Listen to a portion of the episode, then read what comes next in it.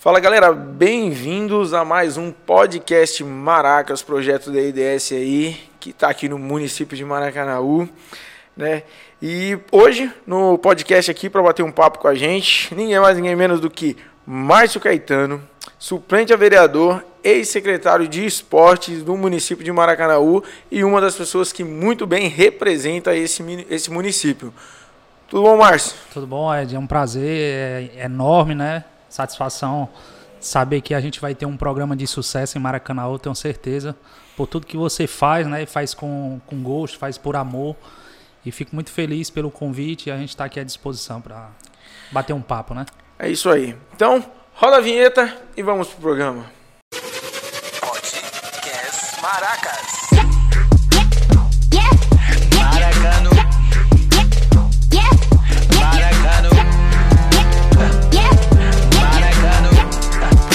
Estamos de volta aqui. Antes de mais nada, né? Deixa eu falar aí dos nossos parceiros, né, mano? Tem que, tem que vender um pouquinho, né? Então, assim, para esse projeto acontecer, a gente tem o apoio dos parceiros da IDS Comunicação. Como você pode ver na tela, açaí do Nick, açaiteria que fica ali no Industrial. Temos a Renet, TV, é uma internet de qualidade que também está crescendo muito aqui no município, né? É, Force May Nordeste, uma empresa de barbearia a nível Nordeste que serve aqui os barbeiros aqui do, do de Maracanaú também. Rede Amigos, a rede de supermercado aí que mais cresce também no Ceará e genuinamente maracanauense, né? Supermercado Zezé, presente no Alto da Mangueira e no Gereçati 1.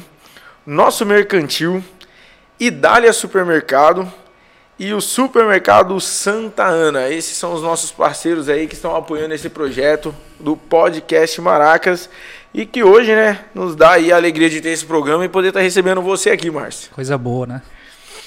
Márcio, eu queria saber um pouco mais né, da- das suas atividades aí, também é uma maneira também do, do público, do pessoal te conhecer um pouco mais e principalmente aí como que você iniciou né, essas suas atividades muito voltada para Maracanaú, ser um líder né, já aí no, no município. Ed, é, é até interessante, né? Essa pergunta e outras que vão vir, até para o público saber que, que a gente é maracanauense, né? Filho de Maracanaú. E minha trajetória sempre foi uma trajetória de muito trabalho, de muita dedicação, né? Para o nosso público. Até porque eu sempre fui um desportista, né? Sempre militei na área do esporte. Eu sou formado em educação física. E a gente começa lá atrás, quando comecei a trabalhar muito novo, né? Com 14 anos, comecei a trabalhar entregando gás, numa, numa venda de gás, até para poder. Eu, eu sempre conto essa história que eu trabalhava com 14 anos para poder ter um dinheiro para me poder é, ir treinar no ferroviário, né? Então era, eu recebia pouco por semana, mas eu tinha aquele dinheiro para me poder pagar a passagem e treinar no ferroviário, até porque na época a- a- as condições não eram favoráveis, né? Então sempre militei no esporte, principalmente no futebol, futsal e sempre estudei em Maracanaú, né? É, desde muito novo sempre tive no meio da, do povão, né? Relacionado aos trabalhos que meu pai fazia, um trabalho social lá no Novo Oriente, através de uma instituição que ele é um dos fundadores, então a gente militou sempre nessa área, tanto na área do esporte como na área social, por conta do- dos meus pais, né? E também na, na parte religiosa, que minha mãe é católica, a gente sempre também, quando na juventude, a gente sempre eh, esteve ali na seguindo os caminhos dela, né? Na parte de, da igreja católica, dos movimentos, dos grupos de jovem, né? Então a gente sempre teve esse movimento relacionado a na parte da juventude, né? Então comecei a muito novo, depois quando completei 18 anos entrei numa empresa de ônibus, fui cobrador de ônibus, fui manobrista, passei um ano na manobra apanhando, né? Pegando chuva de madrugada e depois passei para ser motorista, né? Eu tinha muito é, desejo de ser motorista. Eu tinha um, quando eu era mais novo, eu tinha um, um sonho de ser motorista de ônibus. Não sei se é porque meu pai foi, né? E, E gente- às vezes, geralmente em casa você brinca de, de, de motorista, né? Bota a chinela de cabeça pra baixo, né? Cara, o pai é uma inspiração, né, pra, pra gente. E deixa eu saber, né, até para as pessoas também saberem o nome do seu pai aí. Pra... Meu pai é- foi o Lucimaro Nunes Caetano, que faleceu agora em 2019. Teve um problema de, de coração. E aí ele foi um militante na área social, né? Ele fundou uma instituição. Foi político também, né? Em Maracanaú. E Deus, eu acredito que Deus o tenha, né? Que ele tem, ele está num bom lugar, né? Pelo que ele fez na, na sociedade, ajudando sempre as pessoas. E aí ele é, passou muitos ensinamentos pra gente, né? Então você é um cara que segue o legado do, do seu pai aí, né? É, eu acredito que de repente eu possa não chegar aos pés dele, né? Mas eu quero ter uma como inspiração ele para poder a gente dar continuidade nessa, nessa nossa trajetória, né? Legal. E esse período que você investia em trabalhar e treinar no Ferroviário, era um desejo mesmo ser jogador? Era bom? Como é que... Rapaz, Ed, eu acho que toda criança hoje, quando tem seus seis anos, quer uma bola, né? Rapaz, é impressionante. Quando eu fui secretário de esporte, eu visitei muitos projetos de criança pequena, que era um vício danado. E eu não podia ser diferente, né? Sempre o meu negócio era bola. Eu não gostava de brincar de peão, de raia, de bila, de videogame. Rapaz, era só bola, era jogar, era. Embora que eu ficasse sozinho batendo no muro, meu irmão brincando de outra coisa, e eu lá ia pra jogo, ia pra racha, e sempre tive esse desejo de ser um jogador de futebol. E aí acaba que hoje, para você ser um jogador de futebol, não basta só ter técnica, ser um cara de qualidade, tem que ter sorte, né? Então eu sempre digo isso, não adianta, porque a concorrência é muito grande, né, Ed? Então, automaticamente, se você for analisar para o cara ser um jogador de futebol, como a gente tem aí o nosso Everton, né, o Cebolinha, ele, pela qualidade, não, é- é inquestionável. É, questionável, Mas ele, ponto, mas... queira ou não, ele teve uma sorte, eu sempre digo isso, né? Ele tava numa Copa, Carpina, na Paraíba e tinha um olheiro do Grêmio, né? Então tem que aliar. Não é que o cara não tenha qualidade, mas tem que ser aliado a qualidade mais a sorte, de onde o cara vai estar, né? Márcio, eu compartilho desse, desse mesmo pensamento. Eu costumo dizer para pro, os amigos: pode existir vários Everson, vários Neymar aí, mas não são descobertos porque a gente está num país onde realmente a dificuldade para É, muitos fala mais alto. Falta né? oportunidade, Falta também, oportunidade. né? E, e é engraçado, Ed, que eu falo isso do ferroviário porque eu tava ali nos meus 14, 15, 16 anos. Inclusive com 16, eu sempre fui muito precoce com 16, 15, 16, eu jogava no juvenil, é, praticamente no sub-17, que na época não era sub-17, era sub-18. Mas antes eu já tinha passado pelo Fortaleza, joguei um bom tempo lá no Fortaleza, pegava o trem e descia ali no PC, né, na, na Parangaba, ia andando lá pro PC. E joguei também no Ceará. E acordava cedo, 5 horas da manhã, pivete, 12 anos, pegava o ônibus. Dia de sábado, 5 horas da manhã eu saía, porque começava às 6 e meia da manhã o treino lá no Ceará, com esse desejo, né? Então já passei por, por muitas situações que você vai contar, mas essas situações ela, elas, elas são pra gente poder aprender, né? E saber que a gente buscou algo, não, não aconteceu, mas a gente está no meio né, do, do esporte, no meio, sabendo que não é tão fácil, né? É, e de tudo sobrou uma paixão aí que você pôde acompanhar aí, me, me corrige aí, de 2016 a 2020, se você Sim, me disse, sim. pôde ser secretário de esporte Ah, foi- e ali contribuir de uma forma Na ao, verdade, ao esporte. eu não posso nem dizer que eu tive um sonho de ser secretário, porque eu jamais esperava de ser um secretário de esporte, até porque é, eu era diretor, porque meu pai era diretor de esporte, ele saiu para ser candidato em 2016 e acabou que eu ficando no lugar dele. Acabou que entrando um secretário que me deu a oportunidade, que foi o Adalto Parente, que, que hoje é meu amigo particular, e que me deu essa oportunidade, juntamente eh, com outras pessoas, como o prefeito Firmo Camusca, de dar uma oportunidade para um maracanauense, né, que já militava no esporte, que em 2011 eu fui supervisor e diretor do Maracanã Sub-17, que foi a história que eu lhe contei sobre um projeto social da associação, que, que meu pai era o presidente.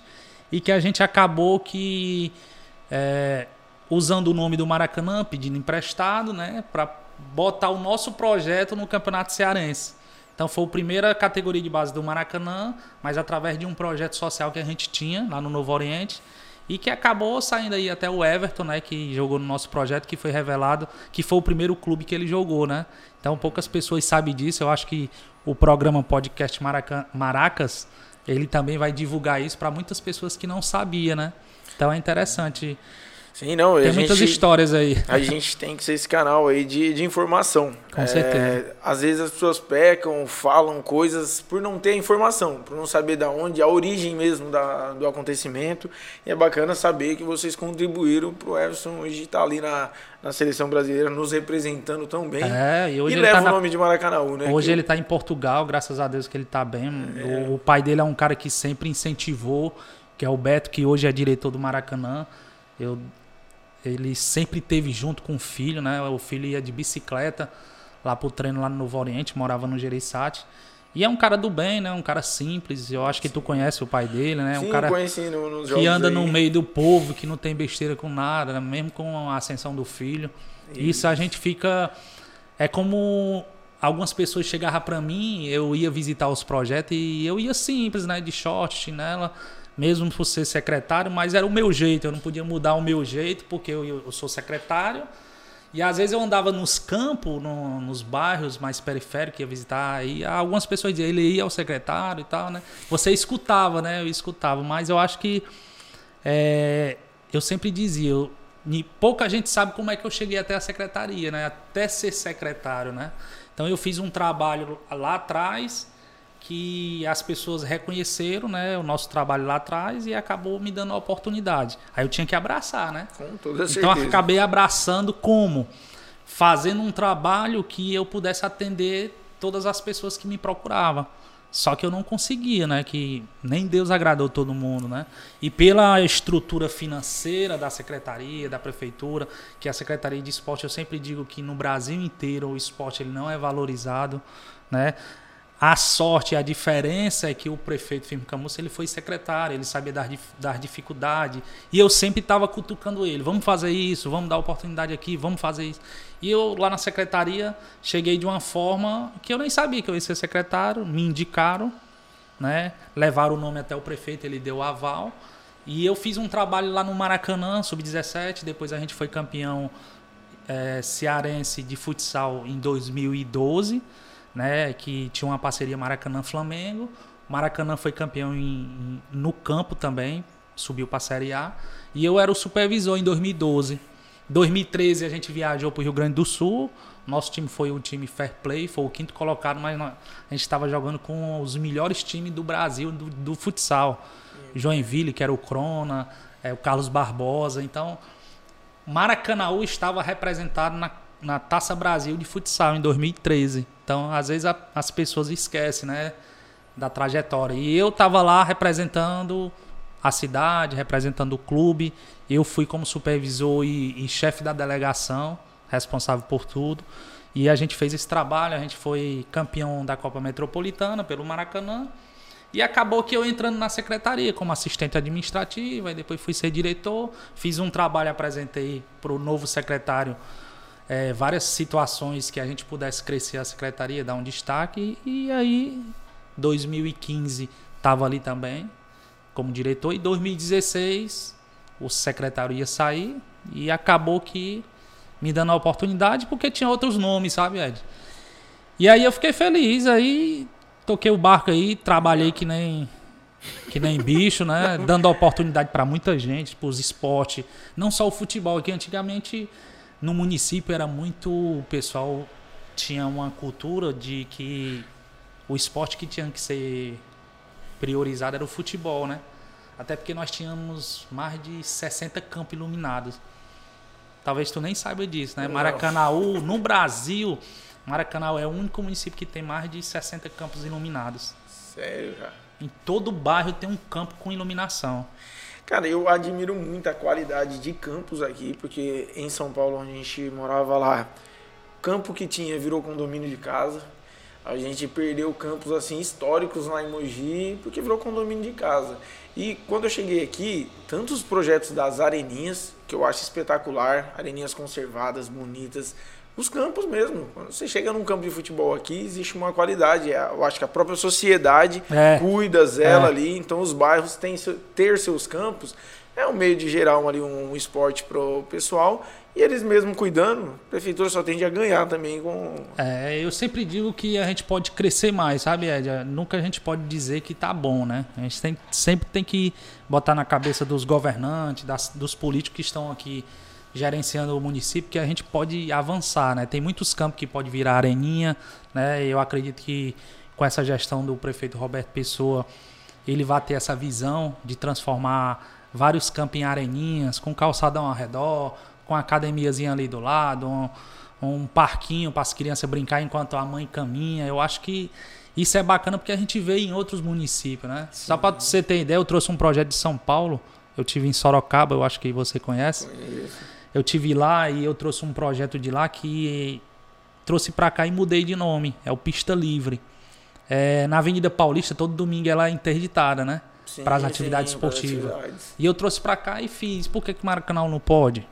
Se a gente tem um potencial muito grande de desportista, de pessoas que gostam de caminhar, de correr. E aí a gente trouxe esse programa Pista Livre, que era ali em frente ao IFCE. E o intuito nosso era expandir para os bairros. De repente, todo sábado à tarde nos bairros e domingo de manhã ser uma coisa central. A gente interditava a via ali e tinha várias atividades. Aula de zumba, de massagem, aí tinha atividade de travinha, de basquete, corrida de rua. E era um movimento bem bacana, que era dia de domingo que acontecia. Então, isso foi uma das ideias que a gente trouxe de São Paulo quando a gente teve pela Secretaria de Esporte, né? Foram muitas oportunidades. Eu agradeço a Deus sempre. Que é- vai ser difícil é, eu, eu, eu ter essa oportunidade como eu tive, né? E de repente lá na frente a gente pode vislumbrar coisas boas pro esporte de Maracanã. Eu acredito muito na, na gestão do prefeito. E a gente tem que acreditar sempre, né? Não, e bacana. E, cara, olha a bagagem que você tem, cara. Olha o que você traz pro município. Olha o quanto ainda você tende a contribuir aí se você colocar Tem mais disso ideias. daí né, em, em prova aí, né? Colocar pra funcionar essas mais ideias que tem. Deixa eu saber um pouco aí como é que é a questão familiar, porque eu acompanho às vezes aí, vejo você ali fazendo uns TikTok com a sua menina. É, minha menina é, é uma benção. Fala aí um pouco pra mim como é que, É, a Nicole que tá aí é- a família. Eu tenho uma filha, né? A Nicole, de 11 anos. E Única, filha? Única ou tem É, mais? a única filha. E, e graças a Deus que ela é uma pessoa bem dinâmica, né? Ela tem um Instagram, ela sempre. É, ela muda, assim, às vezes ela começa. Ela vende é, é, slime, né? E eu dou todo o incentivo, né? Eu com- mando comprar os potezinhos, mando fazer o adesivo e ela vende. Aí eu espalho para alguns amigos meus, aí compra dela, ela se empolga porque fulano comprou o slime. Aí hoje ela tá fazendo pintura de CD, não sei se tu já viu no meu Instagram, eu divulgando. Ela que pinta Sério. ela prega o adesivo, arranca, aí sai aquela, aquele adesivo do CD o CD fica transparente. Isso. Aí ela pega tinta guache e vai na, no YouTube, que só o que tem é tutorial. Eu digo, ó, se não souber fazer qualquer coisa, vai no YouTube que você aprende de algum É jeito, canal. né?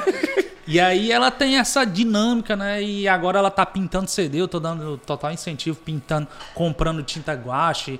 E o que tiver de melhor, assim, pra pintar em cima da tinta guache pra ficar o brilho, eu disse, pesquisa que a gente compra e tal. E ela, ela faz uma, uns suporte de madeira com um palito de picolé, aí cola. Ela é sensacional, né? Então, eu tenho que incentivar, né? De, a partir do momento que eu vejo que ela tem uma queda para algum lado relacionada à, cultura, à arte, à cultura, ela faz balé, né? Cara, e esse incentivo, eu acho que é tudo hoje na vida da criançada. E É. eu ia até falar essa situação do balé, que nos- a gente estava fazendo a transmissão da- das lives ali na praça, e você via às vezes 20 crianças no palco, mas apenas cinco pais. Então você era um deles que estava lá, Era. que tava querendo fazer foto. E isso é interessante, muito, muito bacana mesmo. E essa sua relação com ela, como que você assiste e o que você diria aí pros pais aí Ah, de, eu de- que... que- você colhe de, de positivo disso? Às vezes você visualiza que o pai tá ali para ver a filha, né? Mas a filha quer ver o pai assistindo ela, né? E aí você pensa que é gratificante para mim. só pra mim, mas eu acho que é mais pra ela em ver o pai assistindo, né? Então eu sempre penso nisso. E, e o conselho que eu dou é que os pais incentivem seus filhos. Se não quer praticar o esporte, mas busque algo que você vai identificar na criança para ela ter um gosto, né? Porque senão, hoje numa pandemia que a gente está, é, Ed, eu acho que é, mexe muito com o emocional, né? Com o psicológico. Se com você certeza. não tiver ali perto e vendo o que está acontecendo, de repente o menino está só no, no celular e o jogo. Eu caminhei muito na campanha, entrando nas casas e tal. Eu entrava na casa que tinha criança, o menino tava ali no sofá, não via nem eu entrar, porque tava ali. Às vezes eu botava a mão na frente da tela pro menino, aí o menino olhava para mim, né? Mas é uma coisa vidrada quando você vai olhar Free Fire.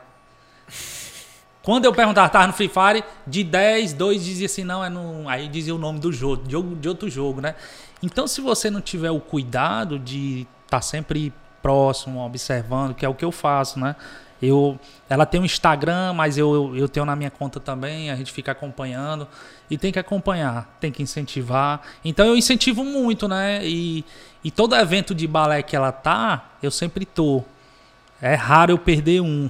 Legal. Fortaleza e tal. E eu sempre vou. E às vezes, quando eu chego um pouco atrasado, eu sinto que ela fica me procurando e atrapalha ela às vezes. Aí eu tenho que levantar a mão para ela pra ver que eu tô lá, né?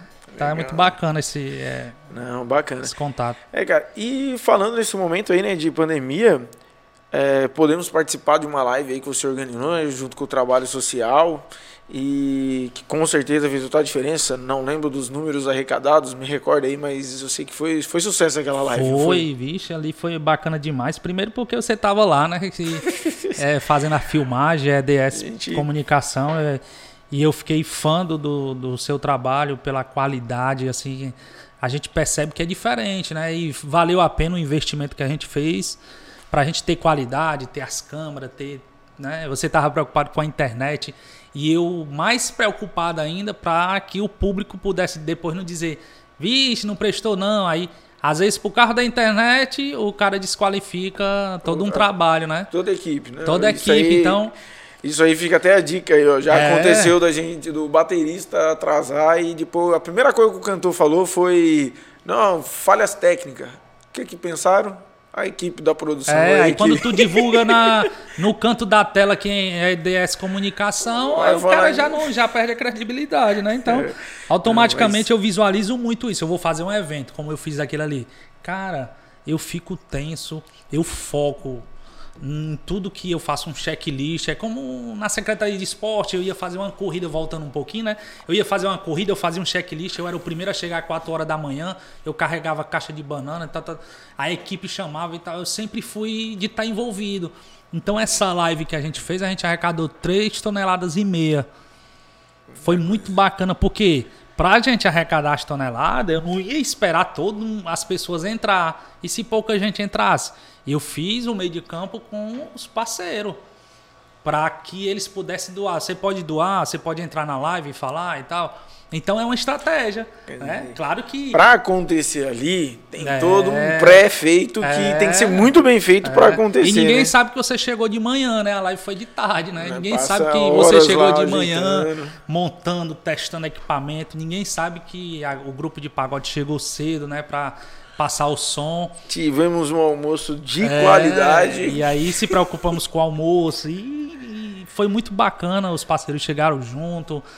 E o intuito sempre foi: a gente teve uma despesa financeira que foi custeada pelos parceiros. Né? E graças a Deus que deu para cobrir. Né? O pessoal chegaram junto, os alimentos foram transformados em cesta básica. E no total, ano passado a gente fez a live, a gente teve a empresa Gerdau que doou cesta básica, a Calbi Atacado que doou cesta básica, a Celomital que doou uma quantidade de cesta básica, a Nufarm que dis disponibilizou um recurso financeiro para a gente atender 33 comerciantes para comprar das bodegas. Né? Foi um projeto bacana que o Ed tem uma bodega. Aí numa pandemia, quem é que vai comprar lá no Ed? Eles vão comprar no grande comércio, né? Isso. Eu até participei com os amigos de São Paulo do Fortalecendo Microempreendedor? O empreendedor local. O nome do projeto era Fortalecendo Empreendedor Local. E era bem voltado a isso. Ao invés de você comprar no grande, compra no pequeno, porque. É, tá- eu, eu tá tô falando apertando. aqui da- das empresas, não sei nem se eu acho que pode divulgar, Ah, né? fica Que tranquilo, são o parceiros. espaço a, é nosso. a Nufarm é, hoje é Sumitomo Chemical, é uma empresa japonesa que deu essa credibilidade, né? Deu também essa ideia para a gente fazer duas coisas em uma: atender o pequeno comerciante e acabar atendendo as pessoas que estão com necessidade com os alimentos que a gente comprava da bodega, do- da mercearia, do, do seu Chiquinho, do seu Zé. E tem muita gente que a gente visitava e não queria vender. Por quê? Porque ela, ela tinha dificuldade de sair para ir comprar para Pra repor. para repor. Como é que sai? Pessoas de idade que às vezes botam uma mercearia, botam uma janelazinha, né? Uma gradezinha, aí vende um arrozinho, um café, uma manteiga. É, às vezes você tem o mercado, tem uma bodega da sua rua que você não deixa de comprar lá, né?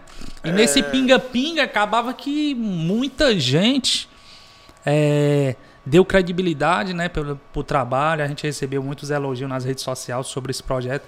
Atendemos 33 comerciantes. A empresa disponibilizou o recurso, todo o recurso foi investido na, na compra de material de, de, de cesta básica, era o arroz. Então acredito que a gente chegava numa bodega, com 200 reais a gente esvaziava a prateleira. Rapaz, se você ver os depoimentos, de Legal. pessoas assim emocionadas, poxa, vocês vieram na hora certa. Tá com três dias que eu não vendo nada. ou As pessoas que estão devendo no nosso caderninho aí mostrava o caderno, né? Não vem pagar porque estão com dificuldade. E as que geralmente a pessoa compra no cartão, né? Aí vai comprar no grande, né? Verdade. Aí compra de muito porque é mais barato. Mas a gente identificou nesse meio que a gente estava fazendo que tinha algumas bodegas que era mais barata do que no grande. Porque as pessoas não tinham uma noção de valor, Ah. do custo, comprar. Por exemplo, o Vitamilho.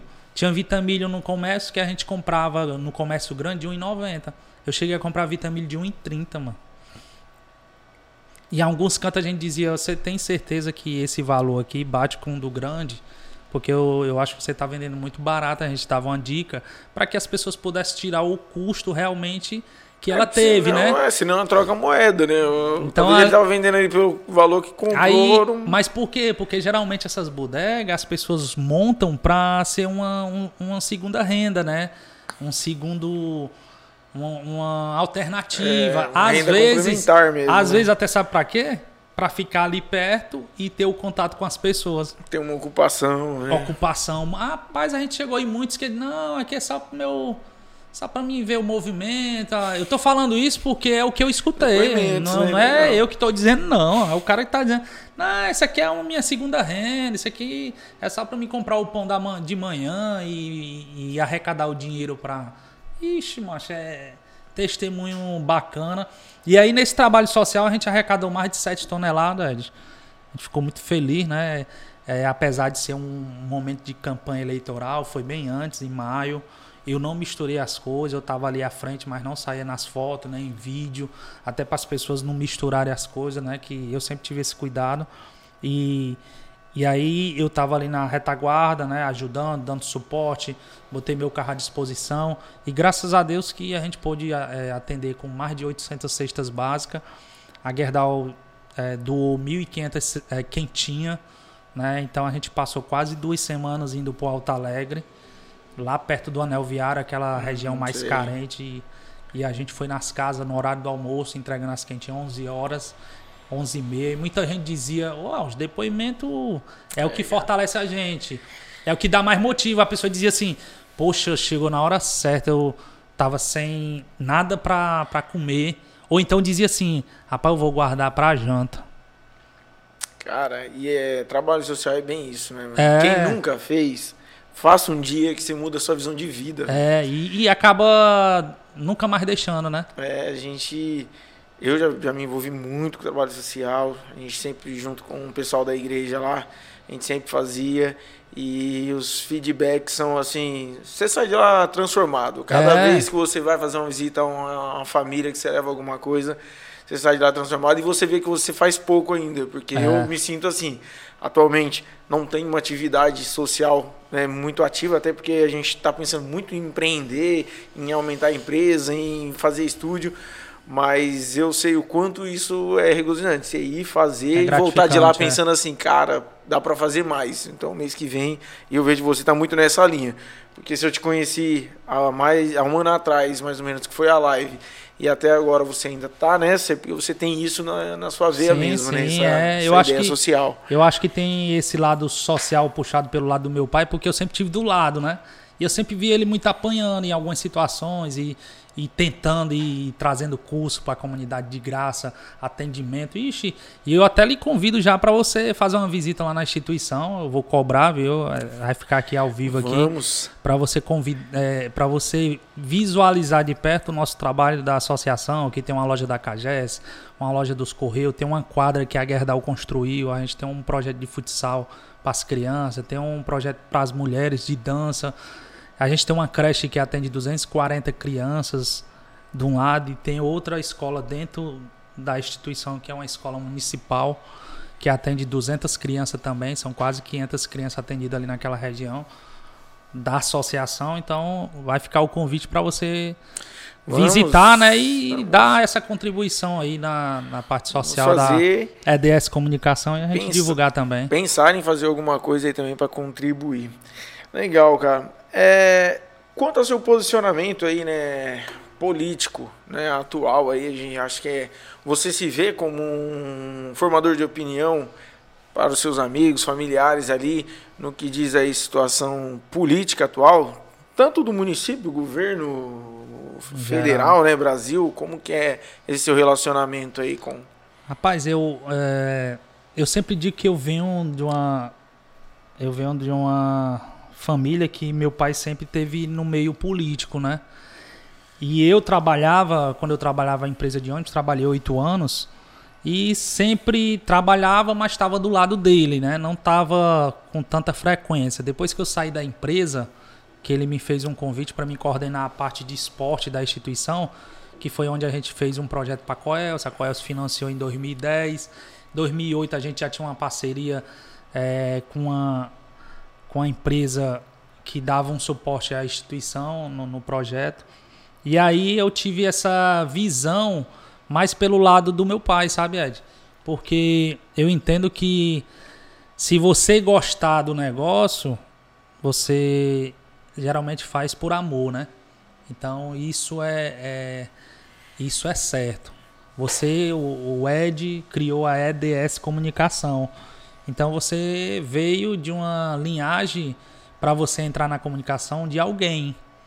Você, de repente, de um familiar, foi da onde você pegou gosto e aí você veio trazendo. Então foi isso que aconteceu comigo. Eu era de uma empresa, né? Sempre joguei bola, sempre tive na escola envolvido com as coisas do esporte, dizer, né? em tudo que você fez, igual você estava falando, né? O esporte, a igreja, havia um social, um coletivo, né? É. Nunca foi um cara assim de se isolar. Você sempre estava em grupo, É. sempre participando de. E sempre, graças a Deus, Ed, que eu, eu fugi um pouco pelos ensinamentos da minha mãe, né? Que sempre cobrava de a gente participar de grupo de jovem, né? De, que hoje eu agradeço demais, sempre participar da missa. Todo sábado eu tinha que ir pra missa. Né? E cheguei a fazer treinamento para ser coroinha, né? E participava de grupo de oração, de jovem e tal. E aí eu sempre, graças a Deus que minha mãe puxou isso, né? para que os filhos pudessem ter essa linha, né? E graças a Deus, pelos ensinamentos, a gente puxou para essa linha, né? E aí essa questão de estar sempre envolvido em grupos, graças a Deus foi grupos que levantou a gente, né? Para a gente ser hoje um cidadão de bem, né? Uma pessoa que, que tenha esse olhar, né? E que eu torço que as pessoas também, as famílias possam pegar seus filhos e, levar para essa linhagem, né? Da igreja, não importa a religião, católica, evangélica, que faz um trabalho social muito bacana, os evangélicos, né? Muitas igrejas evangélicas que têm um trabalho de jovens, que eu conheço muitas igrejas evangélicas, eu conheço muitos pastores que fazem esse trabalho social que é muito bacana, tanto a igreja católica, qualquer tipo de igreja, qualquer tipo de religião, que siga essa linha, né? A linha do esporte, a linha da religião, que são, são linhas que realmente no futuro você vai colher alguma coisa, né? E eu entendo que, que eu puxei essa linha pro lado político. E eu acabei gostando, não da politicagem, né, que existe, da, das, das traições, da, das coisas que a política tá aí, que a gente vê no dia a dia, vindo lá de cima para baixo. É. E eu passei a gostar da política, da política, não da politicagem. Vendo pelo lado do meu pai, via meu pai muito sofrer, trabalhador, trabalhava no lado social, mas a, o público em si não, não reconhece, né?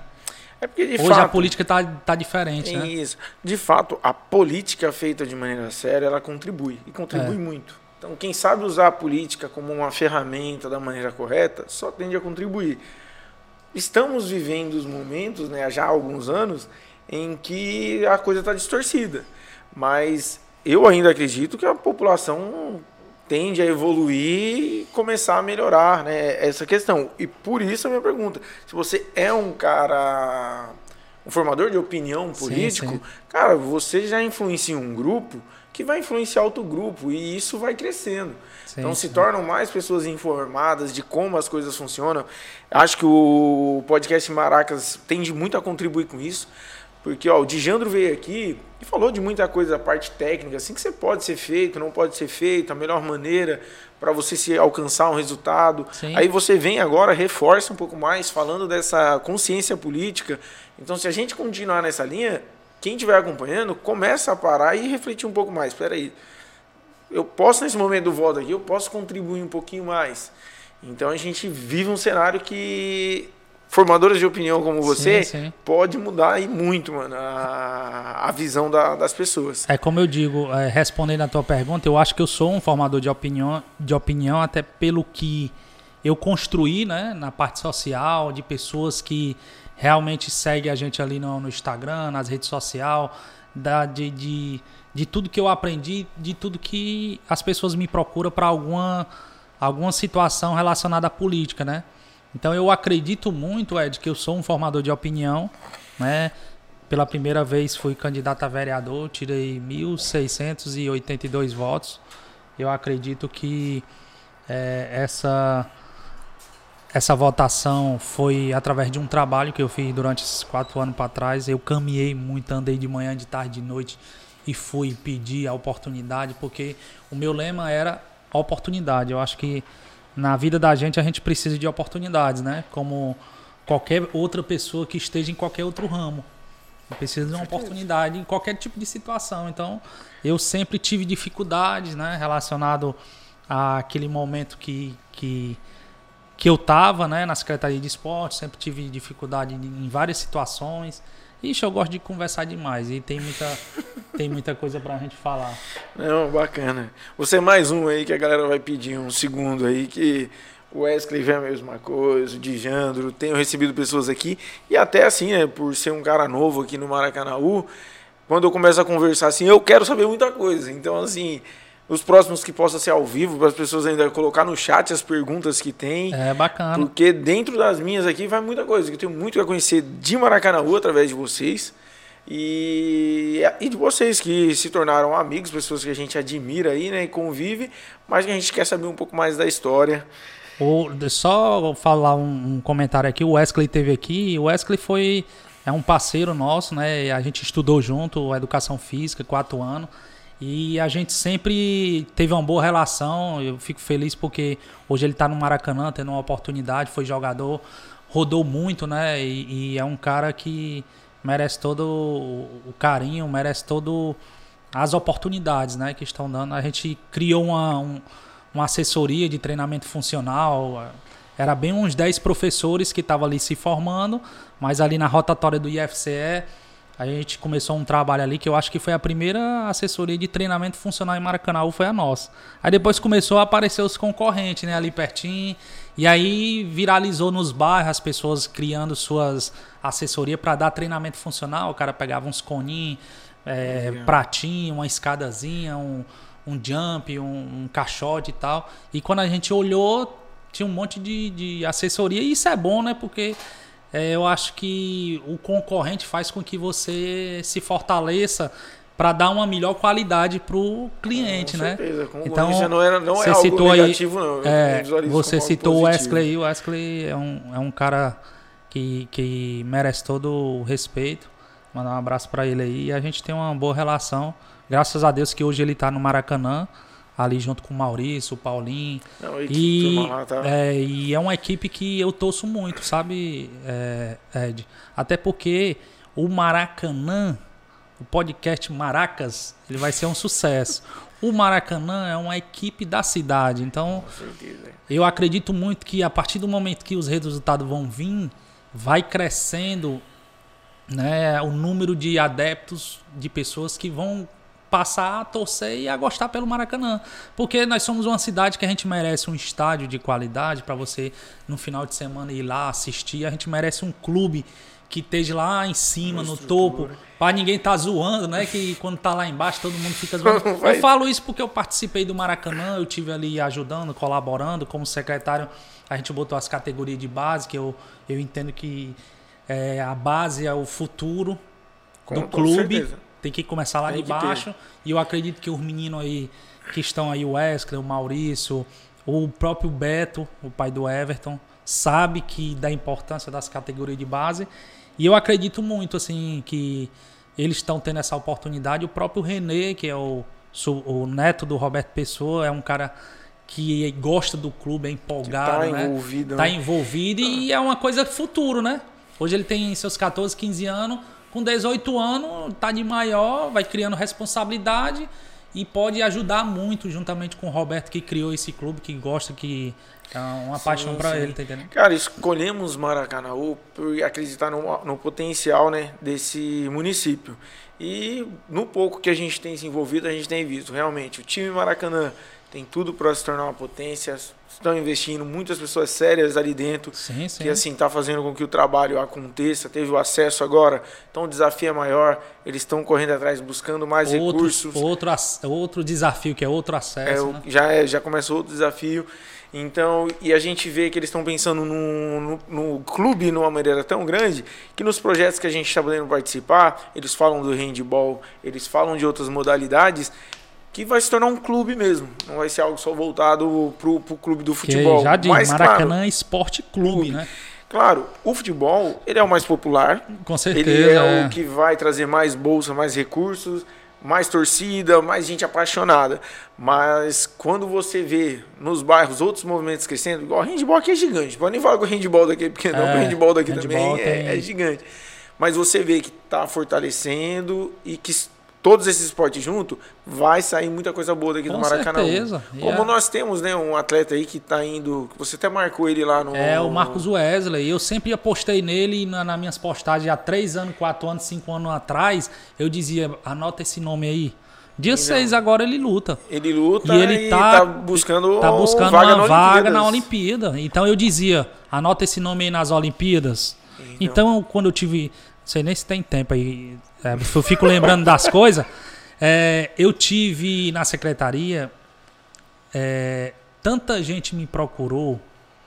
Gente do beisebol, que ninguém sabia que tinha. Em Maracanã tem dois times de Beisebol. Maracanã tem dois times de beisebol. A galera do beisebol, quero conhecer vocês, hein? É, e aí pouca gente sabe que existe em Maracanãú é, isso. Então, quem é o que é o Wrestling? Que é a luta livre, que o Marcos Wesley luta, né, a luta greco-romana. Então, pouca gente às vezes não se informa, não E, cara, e você ter saber, dentro né? do seu município um cara com a capacidade de representar isso a nível mundial na Olimpíadas, E aí, Ed, quando eu tava no Maracanã, eu me assustava, assim, na secretaria, que o tanto de gente me procurava e eu fazia questão de buscar, ajudar de alguma forma. Hoje a gente tem um time de futebol de amputados, mano. É o único time no estado do Ceará. Então tu precisa conhecer a ADSU, a Associação Deficiência Superando Limites, que o presidente é o Felipe Catunda. Tem mais de 11 modalidades, futebol de cego, a instituição. E eles têm atleta de todo o estado do Ceará. O time de futebol de amputados, se tu vê eles jogando, passa to- já sempre passou no Globo Esporte e tal. Os caras, às vezes, vem um cara lá de Horizonte treinar aqui numa Caracozinha, na Praça da Juventude. Tem muitos caras, tem um cara da- do Pacajus, mas é os caras, porque os caras gostam. Então é o único time de futebol de amputados. Eu trouxe para Maracanã a Copa do Nordeste de futebol de amputados. O Corinthians veio para cá. O melhor jogador de futebol do mundo de amputados esteve no Maracanã. Teve no Maracanãú. Né? Então é muito bacana assim você estar tá envolvido no esporte, você conhecer. E tu vai conhecer muita gente aí. Sim. Tu é um cara que. Márcio, É pra gente quisto. finalizar, eu quero que você fale as suas redes sociais, os canais de comunicação que as pessoas conseguem te encontrar. E de praxe eu já peço pra você convidar os seus seguidores a acompanhar a IDS aí também, Sim, o sim. podcast Maracas, fica à vontade. Na verdade, a gente. é, eu tenho um Instagram, né? De que é Márcio Caetano, Márcio underline Caetano, underline P. E, e a gente faz um movimento muito bacana, porque no Instagram hoje é o boom do momento, né? É a ferramenta mais ferramenta já já ela tá saindo e vai entrar ou de repente o Twitter. No Twitter a gente tá como Márcio Caetano também, o mesmo endereço. E no Facebook também é Márcio Caetano. Então é muito fácil é, digitar lá Márcio Caetano. E juntamente com, com a EDS Comunicação a gente pode fazer diversas parcerias, as pessoas podem me acompanhar lá. E a gente está à disposição para ajudar, para fazer qualquer tipo de projeto assim que, que seja voltado para a comunidade, para o povo, né? E aí pode contar comigo, Ed. Eu estou à disposição aí. Não sei o que, que eu posso ajudar, de repente não tem tenha nada que eu possa ajudar, mas de repente alguma coisa pode sair aí, né? De... Jamais. Eu agradeço e assim, pela aula hoje aqui de Maracanaú, a ideia do podcast Maracas está muito voltada a isso aí mesmo, a gente aprender, conhecer mais sobre o município, no qual a gente está recém né, inaugurado aí com o estúdio. E é isso, cara. Te agradeço muito. Acho que cabe uma segunda conversa aí pra Com gente certeza, a gente- conhecer um pouquinho Eu mais de demais. através dos maracanauenses de origem mesmo, igual você. É muito bom, muito bom ouvir mesmo. Eu agradeço demais pela oportunidade e, e a gente tá aqui mesmo para contribuir, para colaborar. E você fica o convite aí para visitar a nossa instituição lá, que a gente está dando uma alavancada aí para crescer as atividades esportiva, cultural, social lá da Novo Oriente, a Caracuzinha, aquela região ali. E a gente fica muito feliz. Desejo sucesso, viu? Valeu. Obrigado, Um meu irmão. abraço, meu irmão.